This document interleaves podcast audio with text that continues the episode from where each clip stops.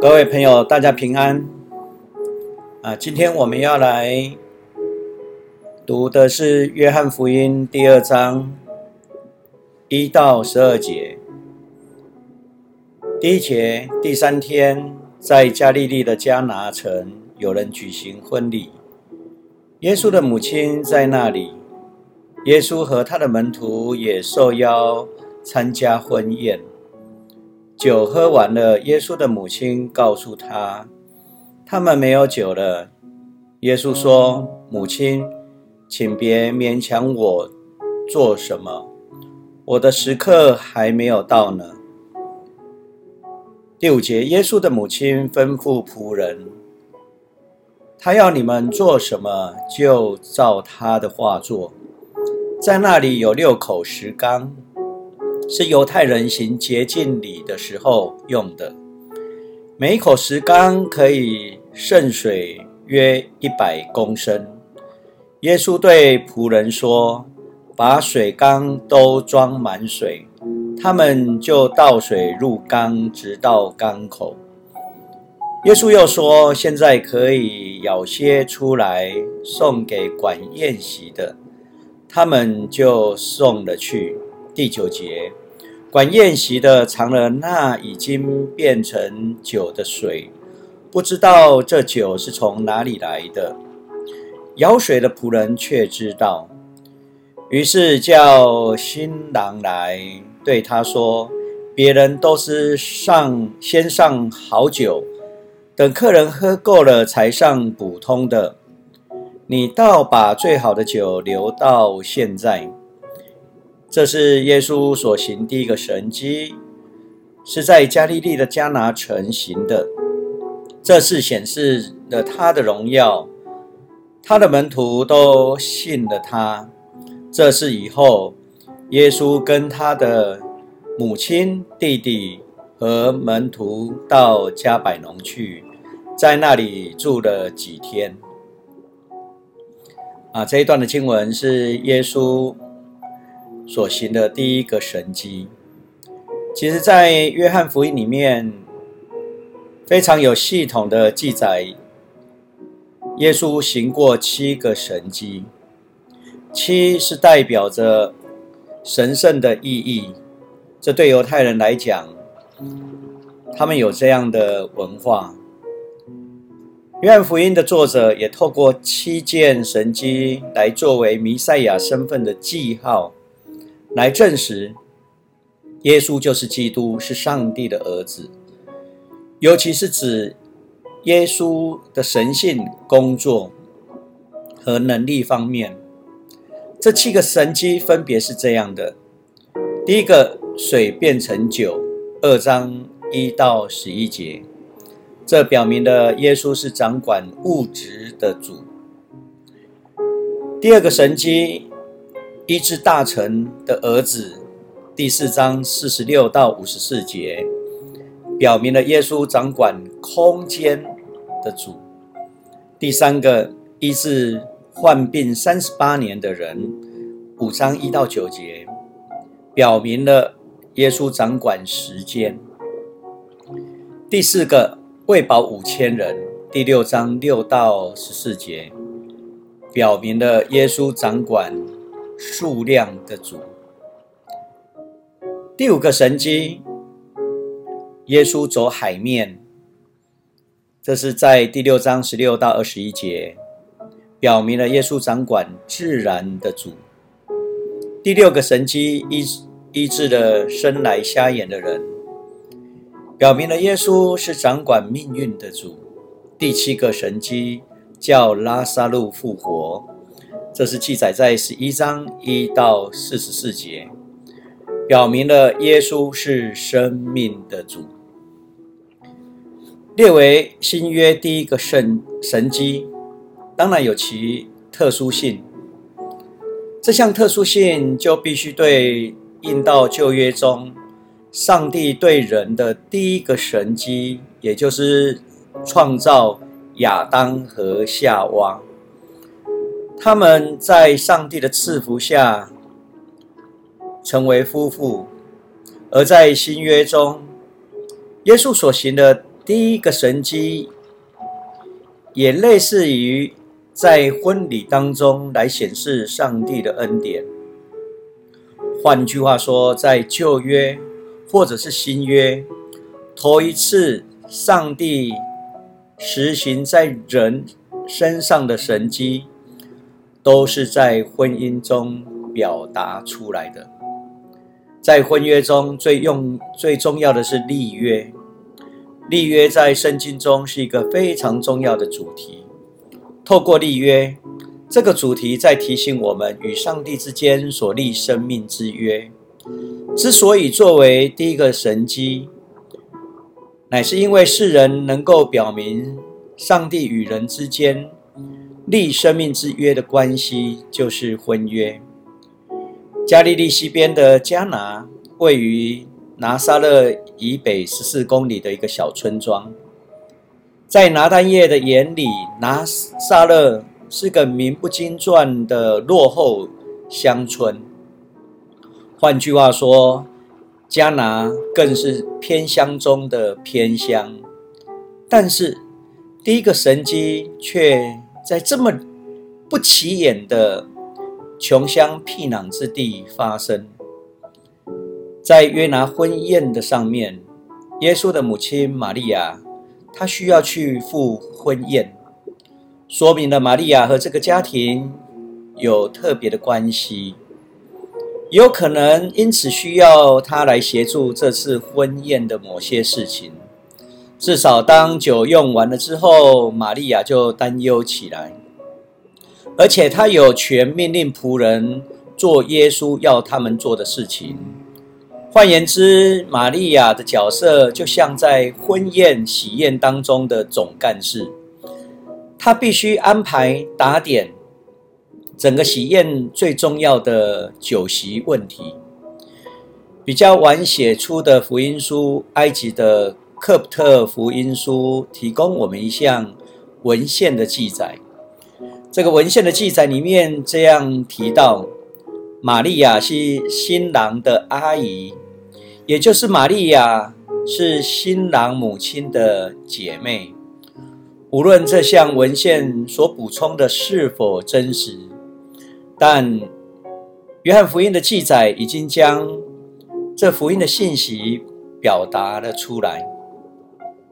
我们要来看的第一节关于时间，这里说第三日，是指主耶稣往加利利遇见菲利和拿但业之后的第三天。如此看来。约翰福音一章十九节跟二章十二节的神迹，是在一周之内发生的，而且变为酒的神迹，作为这一周耶稣的事工的总结。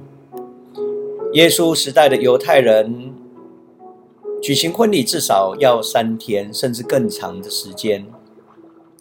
他们通常在星期三晚上，在女方的家庭里面举行嫁女儿的宴席。将近半夜的时候，女儿牵着爸爸的手臂走到男方的家，众人举着火把或者是提着灯笼来照亮街道。村里的人出来向新娘祝福。到了男方的家。就在家门外的庭院举行结婚仪式。仪式完毕，新郎新娘、男女宾相双方家长又举着火把或者提着灯笼，绕着村里的街道游行，接受村里的人的恭喜和祝福。第二天开始，就邀请村里的人来参加好几天的宴席。按照犹太律法。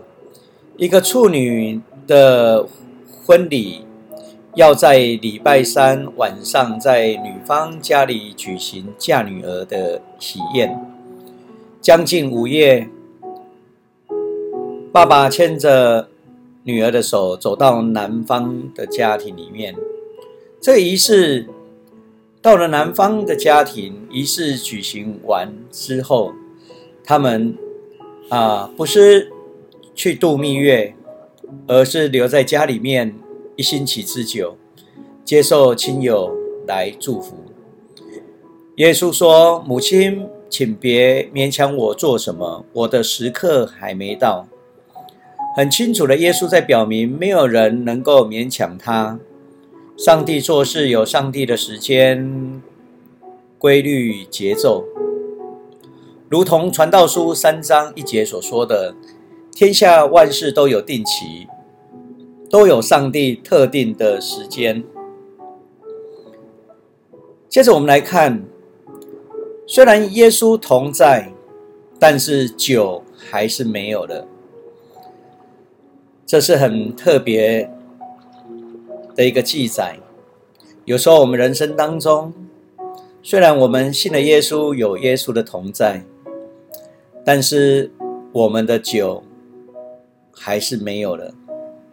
在中国浙江绍兴一带，他们以糯米来酿酒，酒色呈啊琥珀黄色，所以也被称为黄酒或绍兴酒。年份比较久的称为女儿红，因为至少要放十二年以上。当地人生育之后，就会开始酿酒。以备嫁女儿的时候可以宴客，生女儿的时候酿酒是可以拿出来饮用的酒，都超过十二年，所以称为女儿红。如果生男生，到了可以考状元、功名的时候，所酿出来的酒又称为状元红。通常这都是超过十八年以上的。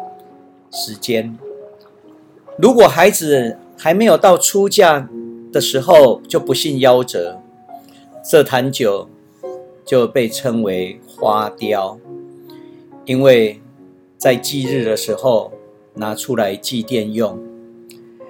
犹太人也有类似的习俗，孩子生下来之后就开始会酿酒，好让孩子结婚的时候可以提供宾客饮用。但是穷苦的人家，往往无法酿足够的酒，因此需要不断的掺水。显然的，加拿这一户人家非常的贫穷，掺水稀释后也不够大家喝，也因此，婚宴工作的人急忙的告诉婚宴的总干事玛利亚，在人生的当中。虽然我们信靠耶稣，虽然耶稣与我们同在，但是有时候我们仍会遇到没有酒的窘况。虽然有耶稣的同在，我们还是会遇到匮乏。在犹太婚宴里面，酒是很重要的。犹太拉比曾经这样说过：“没有酒就没有欢乐。”在东方。酒是很重要的，但人不要喝醉，醉酒是很不礼貌的事情。他们所饮的实在是两份的酒，三份的水所调和而成的饮品，这类是我们今天的鸡尾酒，在任何时候供应短缺都是一个大问题，特别在后代。嘉宾的东方提供酒是神圣的义务，在婚宴当中短缺了，这对新郎新娘都是莫大的耻辱。但是玛利亚深信，只有耶稣能够提供解决这种困境。这也让我们深思：当我们匮乏的时候，玛利亚会寻求。耶稣，那么各位朋友们，你会寻求谁呢？接着我们要来思考的，玛利亚的信心跟仆人的顺从，在这里我们发现，玛利亚相信耶稣有能力解决这一件事情，才找耶稣，而且玛利亚对耶稣有绝对的信心，因此她才向仆人吩咐。他要你们做什么，就照他的话去做。二章五节，而仆人也没有质疑，他们就顺从的将水缸满了水，没有一位仆人埋怨说：“客人都已经洗了手、洗了脚，为什么还要倒满水？”在当时的水井都在村外。约翰福音第四章所记载的，耶稣和撒玛利亚妇人井边谈到的时候，我们就可以知道村庄的水井都在村外，所以要到村外去提水，才能够回到家里面。一个那么大的水缸能够装一百公升，你想想看，仆人要从家里走到村外去取水。这样来来回回需要几趟，才可以装满这六口大水缸呢？但是仆人顺服玛利亚的吩咐，没有怨言。同样的，家庭、教会，或者是你所带领的团队，在面对困境的时候，必须要有人像玛利亚一样有信心。教会的弟兄姐妹或团队的成员。也必须像仆人一样没有怨言，只有顺服上帝的话，如此才能够经验上帝赐给人超越我们所求所想的恩典。在门口有六个大水缸，为何是六个，不是五个或者是七个？这个数字有象征的意涵，六代表第六天人被造的日子。六也代表着不完全，放置六个大水缸，也在提醒不洁净、不完全的人需要洁净。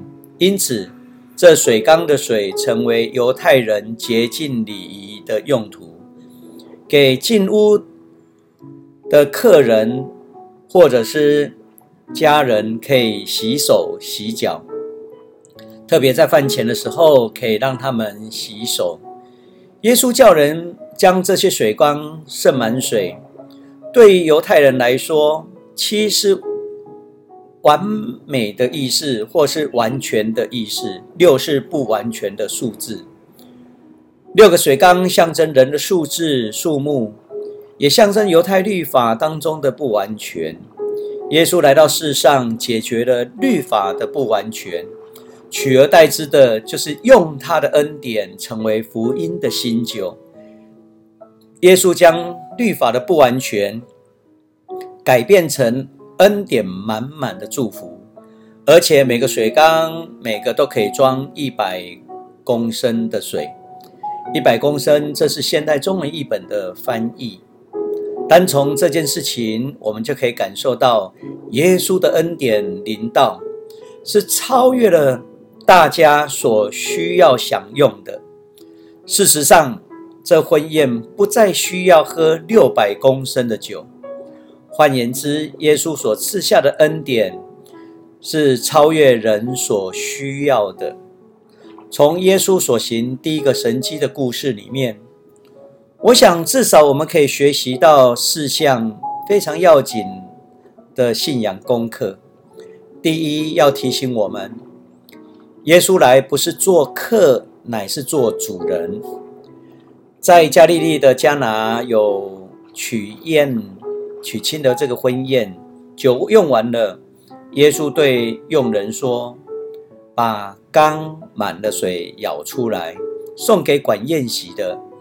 管宴席的尝了那水变为酒，并不知道哪里来，只有舀水的人知道。”这是耶稣所行头一个神迹，是在加利利的迦拿所行的，显出他的荣耀，他的门徒就信了他。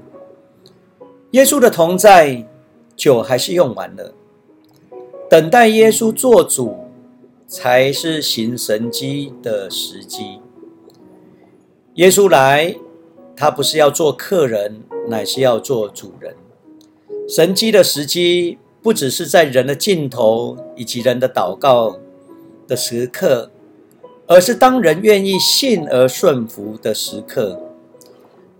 人的尽头是神的起头，可惜有些人即使走到了尽头，还未经验神的起头，因为他们还在寻找人的办法，他们还是没有办法将困境、困难交在主人的手中。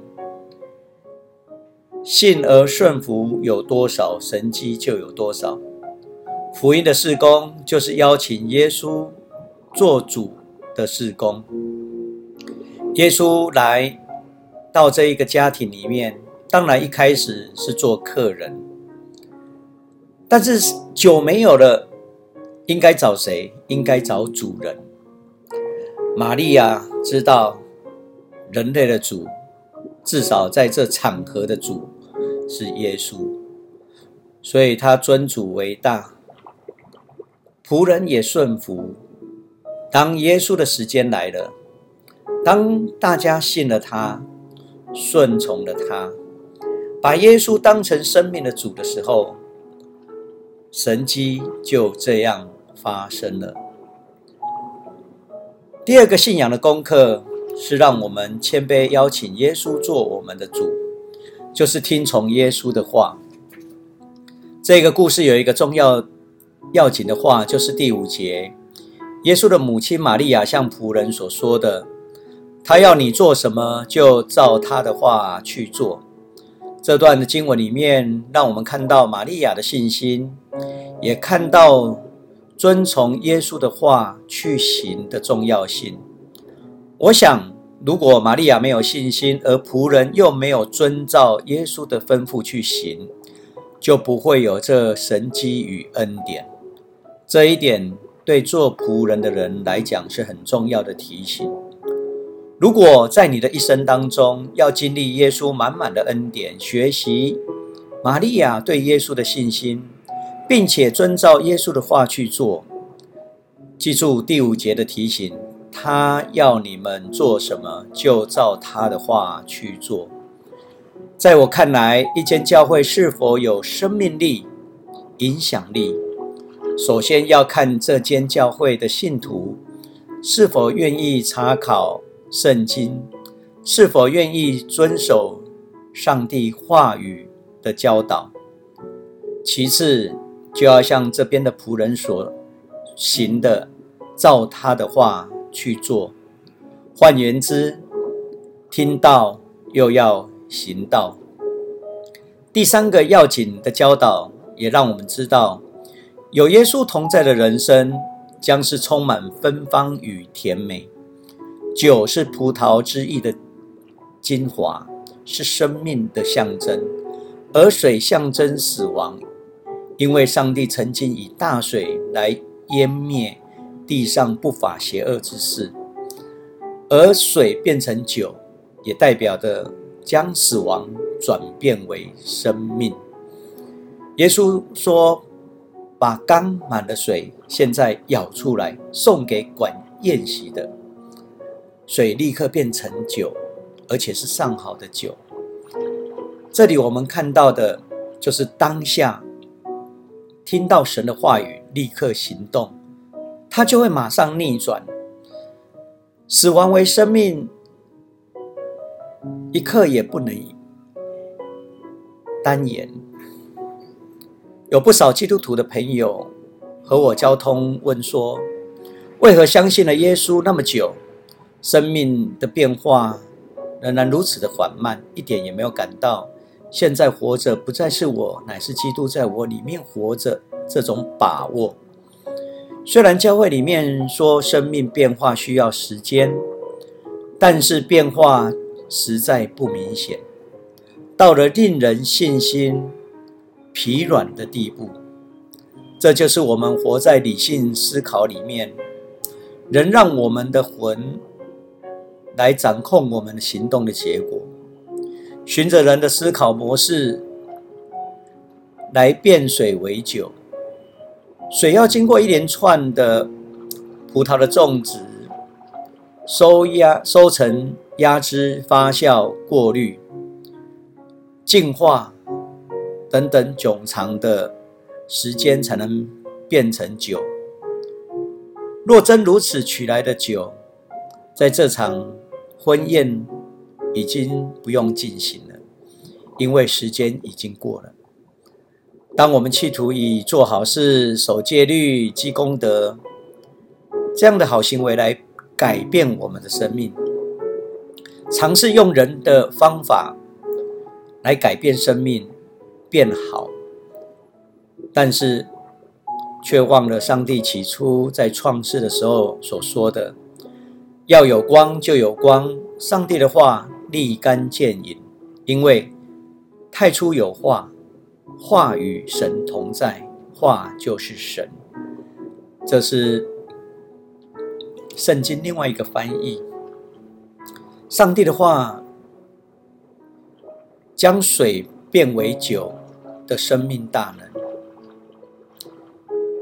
即使相信耶稣基督是上帝的儿子的，只要将他的话听进去，让他的话语来改变你的心怀意念。甚至进一步的不迟疑的行动，你的人生就会经历水变为酒。正如希伯来书四章十二节所揭示的，因为上帝的话是活泼的、有功效的，比一切两刃的剑更锋利，能以刺入，甚至剖开魂与灵、骨节与骨髓。连心中的思想和主意都能辨明，这灵与魂的剖开，可是在一刹那之间。耶稣让原本平淡无味的水变成芬芳甜美的酒。同样的，若是无趣平淡的生活有耶稣的同在，我们的生活也会充满的芬芳与甜美。这个神迹的发生在加利利一个卑微的家庭里面，我们已经见到，在东方后代客人的神圣任务，提供酒。如果婚宴里面的酒没有了，这会令这一家人感到非常的困窘、羞耻。为了使一个卑微的加利利家庭不至于蒙羞。耶稣行使了他的全能。耶稣这样做是为了同情，是为了爱怜、照顾以及了解这淳朴的家人。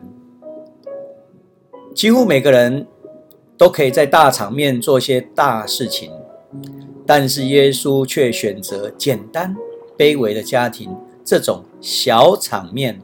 来做大事情，人性的恶意很自然的喜欢见到他人有麻烦的时候，作为茶余饭后八卦的好题材。但耶稣，他是一切生命的主，荣耀的君王，他用他的全能拯救了一对加利利简朴的少男少女，以免他们在人生。最重要的时刻就倍感羞愧。我们也可以借着了解人和简单的仁爱的行为，显明了我们是耶稣基督的跟随者。愿耶稣在加拿所赐下满满的恩典，也行在我们的教会当中，也行在我们每一个人生命的当中。今天这段的经文第四个要紧的教导，要我们带着我们空水缸，我们才能够经历上帝的恩典。耶稣使水变为酒，而且变为更好的酒，使我们在喜乐的宴席下继续下去，众人欢乐的时光能够继续下去，使我们聊天说话说故事不会停止。这就是耶稣所行这神迹要告诉我们的好消息。但是，耶稣要我们怎么样改变我们的情况呢？耶稣要我们把我们的空水缸带到他的面前，让他在我们的生命当中行神迹。问题在于，我们带到耶稣面前的水缸是什么样的水缸呢？我们的生命是不是一个大水缸，或者是一个小茶杯呢？而且这个茶杯已经装满你自己所要喝的苦杯呢？有一位将军来到会堂里，他向拉比说：“我已经学会各样的武艺，样样都非常精通。我也爬到比别人更高的军阶，没有人比得上我的成就。现在我想要学习有关上帝的事情。”你是不是可以教导我呢？这位拉比笑着说：“我们先到桌边喝喝茶，再来谈有关上帝的事情。”他们坐定之后，拉比就开始将将军的茶把它倒满，但是拉比倒满之后还继续倒。茶水流到桌上，流到满地，拉比还是继续倒。这一位将军看到这情情况，他发呆了。后来忍不住，就向拉比大声说：“不要再倒了，不要再倒了，茶杯已经满水了。”拉比慢慢的把茶壶放到桌上，然后向将军说：“你的生命已经充满了你自己。”已经没有地方可以容下上帝了，你怎么可能继续学习有关上帝的事情呢？这不是我们的问题吗？我们不就像这一位将军吗？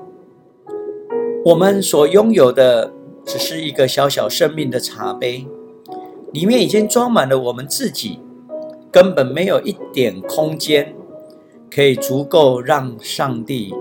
存在，我们是不是想把海洋浩瀚无比、如此的上帝装在我们小小的心灵茶杯里面呢？我们是不是想把上帝高深莫测的真理和智慧，用我们非常有限的量器尺度来衡量上帝呢？我们是不是想用我们对圣经非常了解、有限的了解来形容上帝、认识上帝呢？我们是不是像这一位将军来到神的面前，来到教会，只是要夸耀自己的成就呢？而不是将自己谦卑的倒空，让上帝的灵充满我们整个生命和存在呢？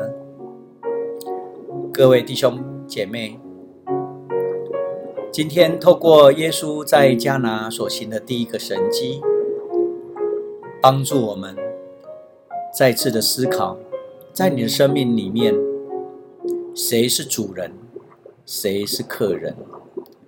有时候我们会反客为主。当我们信了耶稣之后，若有人在基督里，他就是新造的人，旧事已过，旧的我，原来自我当主人的那一个我，应该过去了。就像使徒保罗告诉我们的：现在活着不再是我，而是基督在我里面活着。我们的生命需要将生命的主权易主。自己不是自己的主人，而是基督成为我们生命的主人。愿上帝的话语成为我们大家的祝福。我们下次要从约翰福音第二章第十三节，再跟大家一起来分享约翰福音。